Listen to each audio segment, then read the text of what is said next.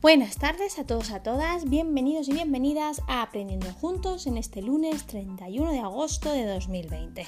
Una semana así un poco movidilla porque terminamos un mes y empezamos el controvertido mes de septiembre mañana. Pero bueno, cada uno lo, lo, tiene este mes con un significado diferente, mm, pero bueno, yo os dejo ahí una sugerencia en forma de frase. El cambio no siempre tiene que ser sinónimo de algo malo. Así que dejemos septiembre que se desarrolle y aunque el sentimiento común es de incertidumbre, pues bueno, veamos lo que nos sorprende, para bien o para mal, septiembre. Y bien, eh, hoy vamos a tener un tema que muchos denominan denso, otros denominan tocho, pero bueno, mm, vamos a hacerlo, como es principio de semana, vamos a hacerlo en dos partes. Eh, la primera parte la vamos a tener hoy y la segunda parte ya la semana que viene. Así para que vayamos nosotros asumiendo eh, poco a poco la información. Yo mm, lo que el objetivo que intento es presentaros la gestión del tiempo eh, de forma panorámica, que os llame la atención. Básicamente porque es un tema que para mí personalmente yo opino que debería ser un pilar fundamental eh, en nuestras vidas, una herramienta fundamental en nuestras vidas que practicáramos de forma ah, frecuente por el tipo de sociedad que hay montado a nuestro alrededor.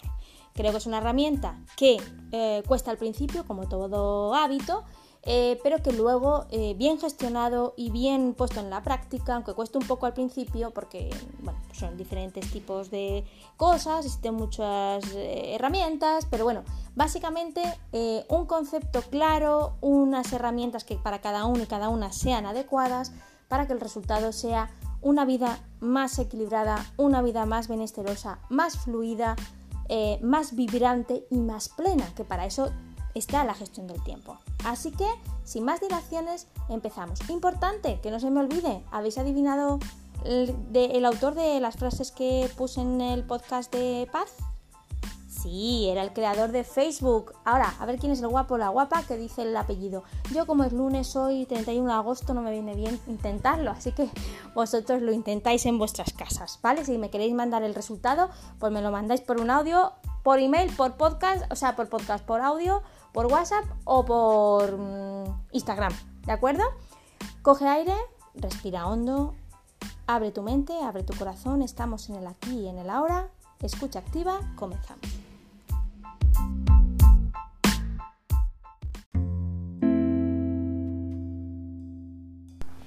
Como bien dice C.S. Lewis, el futuro llega a 60 minutos por hora, seas quien seas y te dediques a lo que te dediques. Cuando hablamos de tiempo podemos pensar en el clima, pero casi siempre viene a nuestra mente horarios, relojes, calendarios, despertadores, etc. Y es que es así, el tiempo es un periodo determinado durante el que se realiza una acción o se desarrolla un acontecimiento. El tiempo más inmediato lo medimos y controlamos con los relojes. El tiempo más ampliamente entendido lo medimos con calendarios, agendas, entre otras cosas. Pero esto ha surgido tras siglos de modificaciones y aproximaciones, teorías e hipótesis de los grandes pensadores, matemáticos, sacerdotes, astrónomos, filósofos, reyes, etc. La necesidad de marcar los ritmos ha sido común en las diferentes culturas, civilizaciones y momentos históricos. Por ejemplo, la palabra calendario viene del latín calendarium y es la designación que tenían los romanos para referirse a los libros de contabilidad viene de la palabra calendae, que era el primer día del mes lunar cuando se tenían que pagar las cuentas. Otra palabra, como almanaque, proviene del árabe almanac, que significa o que tiene que ver con un ciclo anual. Mayas, incas, aztecas, etc., hacen más o menos referencia a tiempos y a palabras relacionadas con tiempos. Igualmente, todos ellos se interesaron por este tema y el conocimiento de planetas y el universo. Un ejemplo de ello es el monumento megalítico de Stonehenge, al sur de Inglaterra, que constituye el mayor calendario del mundo. Gracias al tiempo establecemos un pasado ayer, un presente hoy y un futuro mañana. De un periodo a esta parte, hablar de tiempo es hablar de un valor sinónimo de bienestar y un elemento preciado que anhelamos tener y disfrutar porque la sociedad ha ido estableciendo un ritmo diferente al que estábamos acostumbrados. tenemos la sensación de que nos falta tiempo, pero para bien te digo, no es que nos falte tiempo, es que perdemos mucho, como decía Séneca. El tiempo es, es objetivo. Un minuto es un minuto, pero a la vez es subjetivo. Cada persona lo vive y siente de una forma diversa. Un minuto son 60 segundos, pero la sensación de velocidad mientras transcurre la percibimos de diferente manera dependiendo de la situación personal, de las circunstancias, la edad, el contexto, el objetivo, las demandas, las tareas, etc. Por ejemplo, cuando llegamos tarde al trabajo, cinco minutos esperando el autobús se sienten como una eternidad, mientras que cinco minutos de charla con un amigo de toda la vida pasan volando. Otro ejemplo, un día en el trabajo se nos pasa la mañana volando y al día siguiente, las mismas horas y el mismo contexto, parece que no terminan nunca. A los enamorados una hora parece, se parece a dos minutos. Una persona esperando su turno en la peluquería percibe que el tiempo no pasa, pero el tiempo es el mismo. Curioso, ¿verdad? A lo largo de la historia, de las diferentes épocas históricas, el tiempo se ha concebido y medido de diferentes formas, aunque el tiempo sigue siendo tiempo. En la antigua India, para el pensamiento hindú, el hombre está sometido a las leyes naturales y por ello es un ser que se ve sometido a cambios rítmicos, a ciclos que le llevan a pasar por vaivenes y altibajos, tal como se suceden y renuevan las estaciones, tal como se repiten las etapas de las grandes lluvias y de sequía. En cada etapa, en cada ciclo individual e histórico, el hombre comprenderá por parte de su verdad, el tiempo para la antigua Grecia. Según eh, Platón, el tiempo es la imagen móvil de lo eterno. Platón proponía un uso del día equilibrado de la siguiente manera. Una cuarta parte del día debería ser destinada a dormir, una cuarta parte del día, de ese mismo día, al trabajo, otra cuarta parte a la comida, la higiene y similares menesteres, y la última cuarta parte a los divinos ocios, es decir, el teatro, la pintura, la oratoria, la lectura, etc. Más tarde, Aristóteles dice que la necesidad de medir el tiempo y asociarlo a un número es muy importante.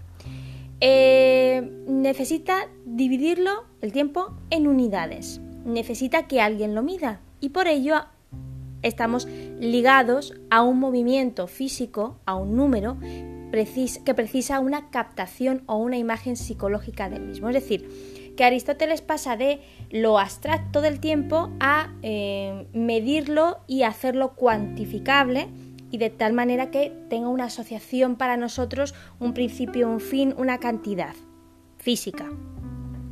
En la antigua Roma, los romanos dividían el tiempo en ocio y negocio, no sabían nada. Pero tener tiempo no es tan solo disponer de él para el ocio, sino disponer equilibradamente de él para la propia formación. Con Séneca el tiempo, él dice, no tiene valor, sino el valor es en cuanto se hace un buen uso del mismo. Cuando llega el cristianismo, la doctrina, esta doctrina cristiana se apoyó en, el, en Aristóteles, relacionando el tiempo con el movimiento. Y como todo movimiento, tiene un final. Y quedó entonces eh, de este modo ligado el tiempo a la concepción del fin del mundo. El tiempo y la Edad Media.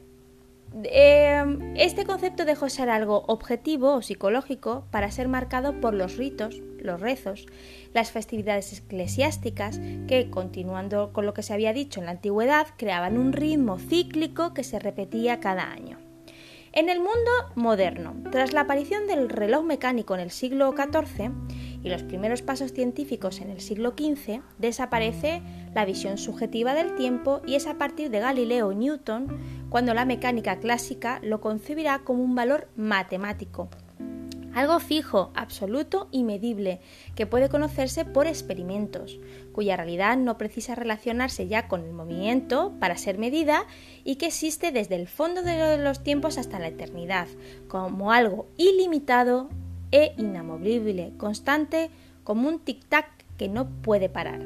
Y finalmente el tiempo en el mundo contemporáneo. Llegados a nuestra época contemporánea y como único fruto posible de un mundo frío y mecánico, las ideas sobre el tiempo pasan por personajes como Heidegger, Heidegger perdón, y su postura de que el tiempo del hombre es limitado, un ser temporal. Pero la verdadera revolución se debe a Einstein, al introducir su concepto del espacio-tiempo y su teoría de la relatividad general. El tiempo ya no es una magnitud absoluta, sino relativa, que varía en función de quién y bajo qué circunstancias se mide. En nuestro lenguaje cotidiano utilizamos frases y expresiones relacionadas con el tiempo. El tiempo es oro, la vida, la vida pasa volando, cada cosa a su tiempo, etcétera, etcétera, etcétera.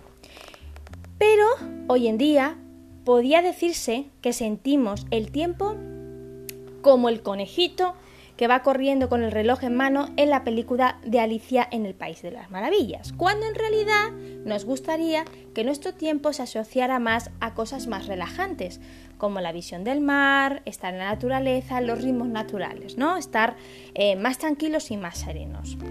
Para ello es muy conveniente que tengamos en consideración que el tiempo es, hemos dicho, subjetivo, porque depende de cada persona. Es intangible, porque no puede ser tocado. Es equitativo, es decir, imparcial. Es inelástico, porque no se da de sí. Además, indispensable, porque es necesario e imprescindible. También es insustitutible, inexorable, puesto que no se puede medir, eludir o detener. Y finalmente, y en buena parte, gestionable.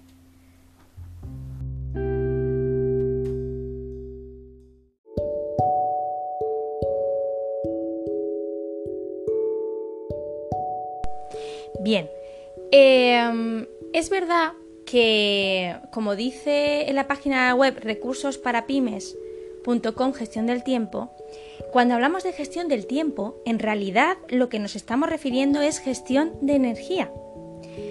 Eh, porque tiempo tenemos todos el mismo, 24 horas, pero, pero, pero, pero, las energías que invertimos y que tenemos cada uno a la hora de hacer lo que tenemos que hacer a lo largo de esas 24 horas, pues es muy diferente. Entonces, pequeño matiz, cuando hablamos de gestión del tiempo, no solamente gestión de minutos y segundos, sino también nos estamos refiriendo a qué energía tenemos y cómo gastamos la energía y cómo distribuimos la energía de forma efectiva y productiva en las diferentes tareas, actividades y elementos de nuestra vida. Me ha encantado ese matiz y luego volveremos a este recurso. Pero bien, Evidentemente hablamos de energía y evidentemente hemos dicho que tenemos la sensación de que nos falta tiempo. Es decir, y más, y en, digamos, en el fondo eh, nos falta energía. Para eso están los complementos vitamínicos ¿no? y, la, y lo que viene siendo el ejercicio físico, la alimentación y tal. Eso por una parte, pero a veces no es que nos falte energía, podemos estar a tope de energía.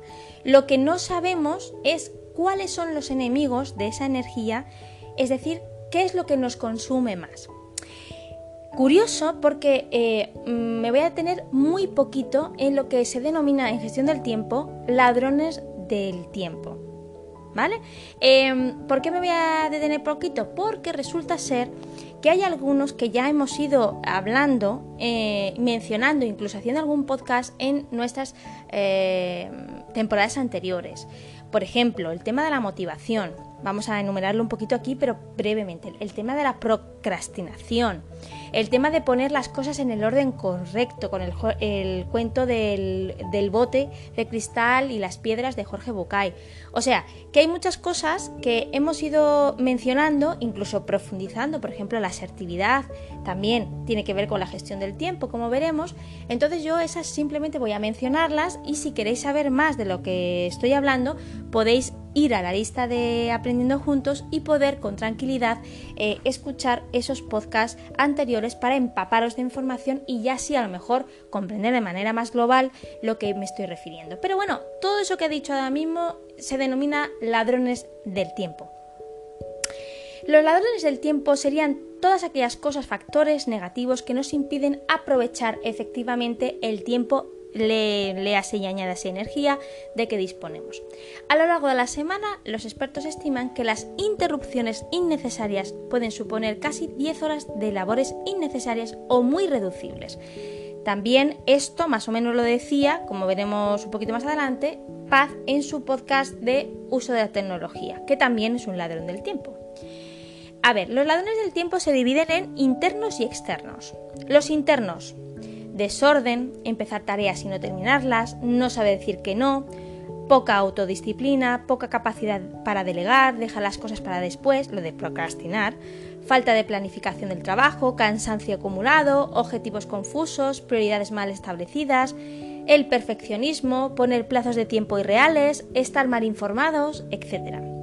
Los ladrones externos, llamadas excesivas e innecesarias, consulta de redes sociales, esto lo decía Paz, imprevistos, visitas no programadas, reuniones innecesarias, mal preparadas y mal gestionadas, mala comunicación, exceso de trabajo, cambio continuo de prioridades, mails, líneas de trabajo mal marcadas, etc. Con datos y tantos por cientos concretos, podemos decir que todas ellas, a grosso modo, no, me voy a ir no voy a ir diciendo cada uno lo que nos quita, pero bueno, mm, os, puedo, decir que si veis eh, la imagen que compartiré en Aprendiendo Juntos y Mil Posit más en Instagram, os vais a quedar alucinados y alucinadas, porque es verdad que se pierde mucho tiempo. Vamos a empezar por eh, una herramienta o derecho asertivo que es saber decir que no. La asertividad ya tiene un podcast en Aprendiendo Juntos anteriormente, así que te, invito a que lo escuches. Aquí simplemente vamos a eh, mencionar eh, por qué decir no eh, adecuadamente y asertivamente puede ser un elemento muy importante para nuestra gestión del tiempo. Sin duda, no es fácil decir que no. Las razones son tanto personales, de educación, culturales, étnicas, morales, etc pero es un derecho asertivo muy importante cara a una buena gestión de nuestro tiempo. Como bien decía Bernardo, Bernardo perdón, Estamateas, cuando no podemos decir que no es porque no sabemos ni podemos distinguir cuáles son nuestras prioridades en la vida. Por lo tanto, el primer paso de este proceso es situarnos en un lugar determinado, es decir, en mi presente y saber a dónde queremos llegar en nuestro día a día. Bien, si queréis una botella de butano, pues aquí está el reparto en mi barrio, ¿eh?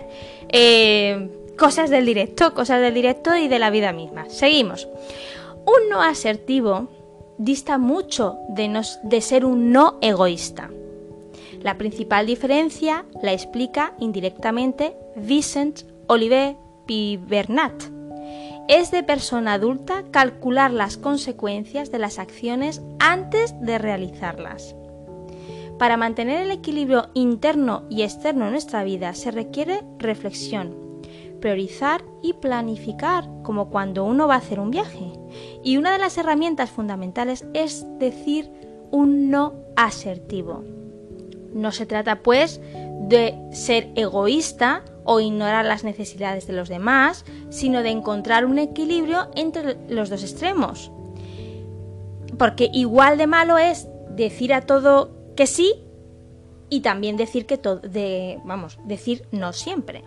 Es una forma de saber defender nuestros derechos sin la intención de lastimar, perjudicar a nadie y por lo tanto se diferencia del no egoísta, que suele ser irreflexivo, impulsivo, infantil, posesivo y manipulador. Creo que se verá mejor con un ejemplo. Un ejemplo cotidiano de cómo decir no asertivo. Un compañero o compañera de trabajo te da constantemente su trabajo para que lo hagas. Decides terminar con esta situación. Puedes crear la situación preguntándole cómo lleva su trabajo o esperas a que él la cree cuando te pida de nuevo ayuda. Las alternativas podrían ser las siguientes. En tu caso, ¿no? Quien recibe mm, el, trabajo esta de tu compañero o compañera. Una conducta pasiva sería decirle esto. Estoy bastante ocupado ocupada, pero si no consigues hacerlo, te puedo ayudar. Una conducta asertiva sería muy frecuentemente me pides que te eche una mano en el trabajo que te asignan, porque no te da tiempo porque no sabes hacerlo. Estoy cansado, cansado de hacerlo, además de mi trabajo, el tuyo. Así que intenta hacer tú mismo, tú misma, eh, seguro que así te costará menos la próxima vez. Y también está la conducta agresiva. Olvídalo, casi nunca queda tiempo para hacerlo, me tratas como un esclavo, eres un desconsiderado, desconsiderada, etc. ¿Cómo deberías hacerlo? Bueno, cada uno debe encontrar el medio y la forma que le resulte más acorde con su forma de ser dentro de la asertividad, pero existen algunas formas estándar o generalizadas que pueden ser útiles para comenzar.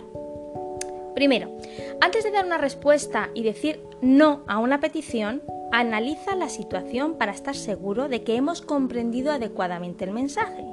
Si nos quedan dudas, es conveniente pedir más información para clarificar la petición de la persona de enfrente. Después de esto, piensa con tranquilidad la respuesta teniendo en cuenta las consecuencias de la decisión que adoptes, pero sin olvidar que tenemos derecho a decidir y no aceptar lo que no queremos. Tercero, es importante que comuniques la decisión de una forma concisa, clara y amable. A veces acabamos enredados en explicaciones y justificaciones largas que no dejan una sensación muy agradable y que confunden a la persona que recibe el mensaje. Hay que tener en cuenta que quien está escuchando nuestra negativa puede sentirse herido al hacerlo, por lo que una buena dosis de empatía puede ser muy muy necesaria. Algunas recomendaciones para este momento. Emplea frases cortas y directas. No, lo siento. No, gracias. No, no puedo. Usa el lenguaje corporal para reafirmar tu postura. Mira los ojos, mueve la cabeza para enfatizar la negativa, que tu voz sea clara, firme, con una sonrisa y amable. Si no tienes muy claro, pues gana algo de tiempo. Deja que lo piense y te contesto mañana, o deja que mira mi agenda y te digo algo, y preparas a la, a la persona la posibilidad de que no puedas hacerlo. Di no de una forma adecuada y usa el pero, pero para algo positivo. No puedo, por ejemplo, ¿no? No puedo, lo siento, pero muchísimas gracias por pensar en mí, te deseo lo mejor. O, por ejemplo, no puedo, pero te puede echar una mano en otro momento. Y por último, habla desde el corazón, desde tu parte más sincera y transparente. A veces la parte contraria necesita una explicación de peso no quiero porque siento que esto va en contra de mis principios, por ejemplo. No puedo porque me he comprometido conmigo misma en acabar esto para, que para mí es importante. O no, lo siento, antes tengo que, para mí es algo prioritario. O no estoy de acuerdo aunque respeto tu opinión. Es decir, hablar de forma amable a pesar de que es un no.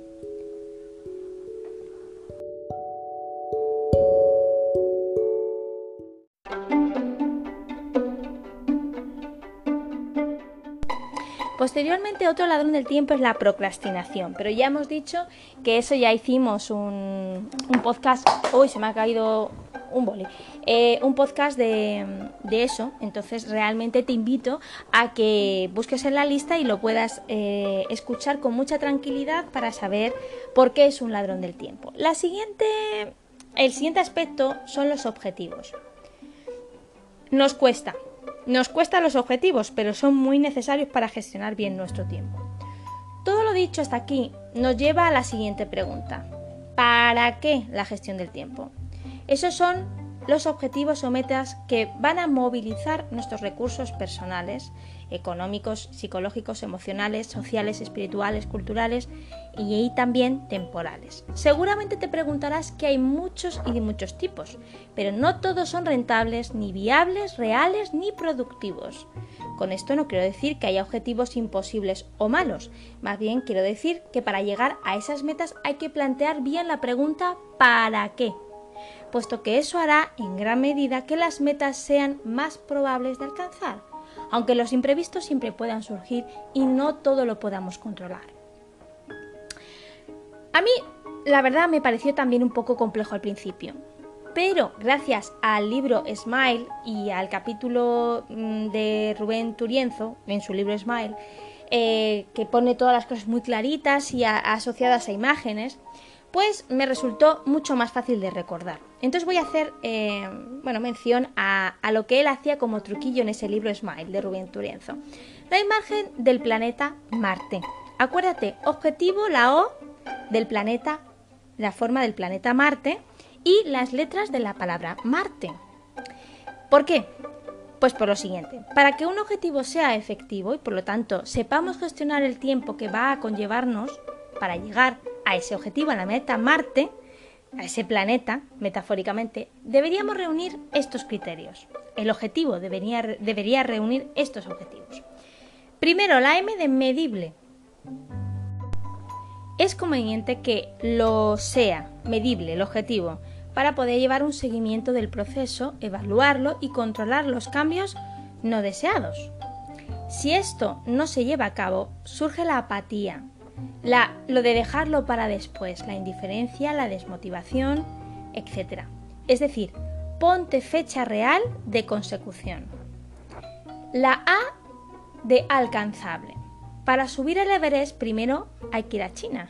Si mi objetivo es hacer una, medida, una media maratón, primero tendré que entrenar. Es decir, que un objetivo tiene que ser alcanzable y, para ti. Tienes que mm, secuenciar y ver cada etapa que conlleva. La e, R de retado. El reto es lo que activa el elemento de conquista y competición positiva. Garantiza la superación. El objetivo es atractivo. Por ejemplo, reto de leer 15 minutos un libro. ¿Vale? Mm, eso es un reto para tu cerebro, cerebro y un objetivo a conseguir. La T de tiempo. Acotar el tiempo sirve para tener un horizonte claro y una medida de control de los esfuerzos. Si tu objetivo no tiene límite temporal, no habrá tensión positiva y por lo tanto te relajarás y posiblemente olvidarás. Además, E de específico. ¿Qué quieres conseguir? ¿Qué quieres conseguir? Escríbelo o enúncialo de forma clara, simple y muy detallada. Hazte preguntas como por ejemplo, para saber si el objetivo tiene la palabra Marte. ¿Es medible? ¿Es alcanzable? ¿Supone un reto? ¿Qué límite de tiempo tengo? ¿Sabes exactamente lo que quieres? Otro de los ladrones de tiempo es la motivación, que también te invito a que busques en nuestra lista de Aprendiendo Juntos que hay un podcast sobre, sobre ellos, ¿no? Pero básicamente eh, lo que sí tenemos que tener claro es que la motivación es un elemento, un peldaño fundamental para cualquier tipo de proyecto.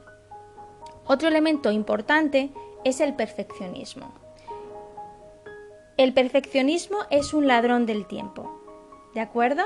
Eh, porque el perfeccionista está mucho más eh, ligado a que todos los detalles estén eh, perfectos, vale la redundancia, más que a la consecución del objetivo y de las respuestas a las preguntas de la palabra Marte. ¿De acuerdo? Así que, bueno, hemos hecho así como una especie de recorrido panorámica que nos gusta muchísimo eh, pero claro, el, tema se queda un poquito corto, ya lo he dicho que es muy, muy largo. Pero bueno, yo lo estoy resumiendo en las partes más importantes y como he dicho, tenéis mucha información adicional en los podcasts que hemos ido tratando. Tanto del uso de las tecnologías, como el tema de la motivación, de la asertividad, el tema de la procrastinación, todo eso son temas que hemos visto ya en podcasts anteriores. En la mente maravillosa nos cita 10 errores comunes en la gestión del tiempo. Claro, ¿qué pasa? Muchas veces nos proponemos gestionar nuestro tiempo de manera diferente, pero claro, a la hora de llegar, como eso, hay que tener en cuenta tantas cosas y además nos olvidamos de que es un hábito, de que estamos creando un nuevo hábito o perfeccionando un hábito y eso requiere tiempo y práctica.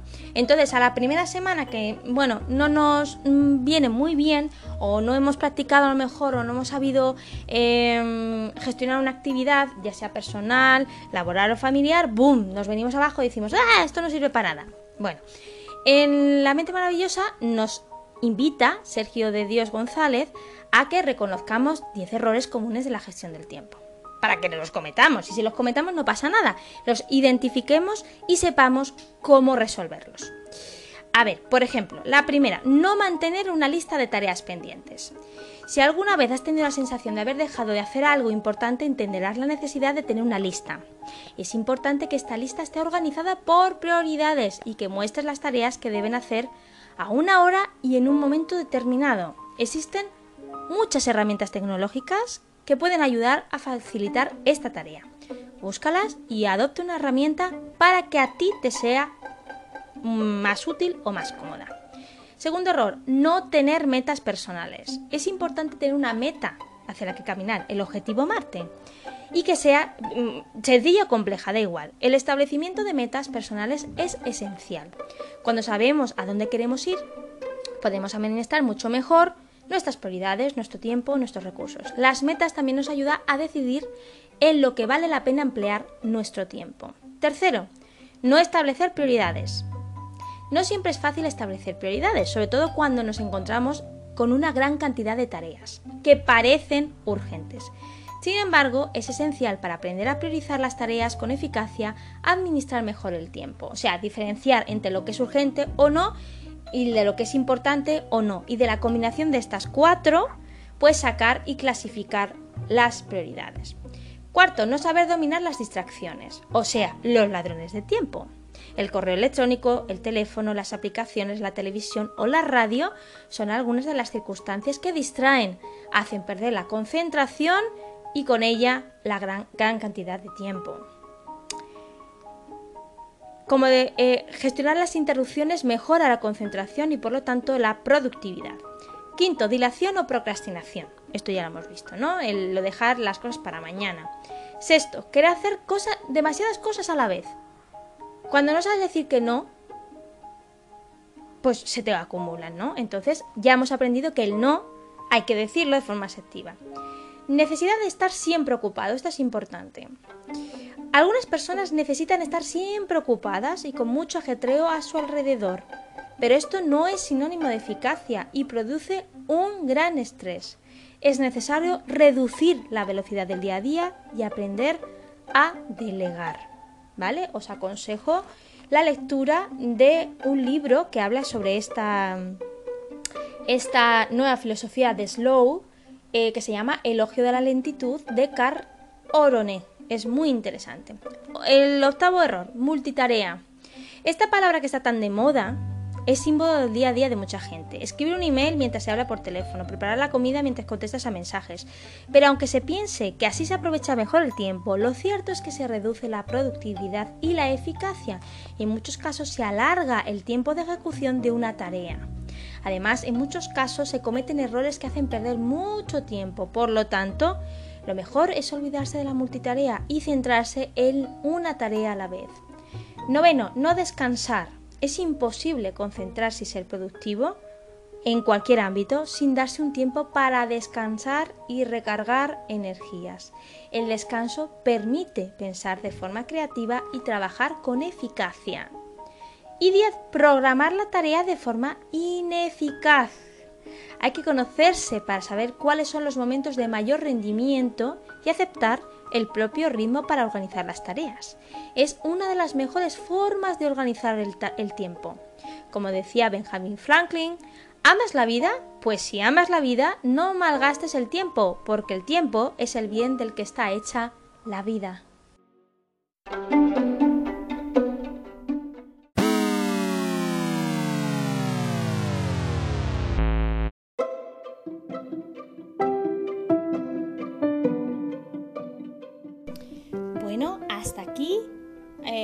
Podcast de hoy, la primera parte de gestión del tiempo.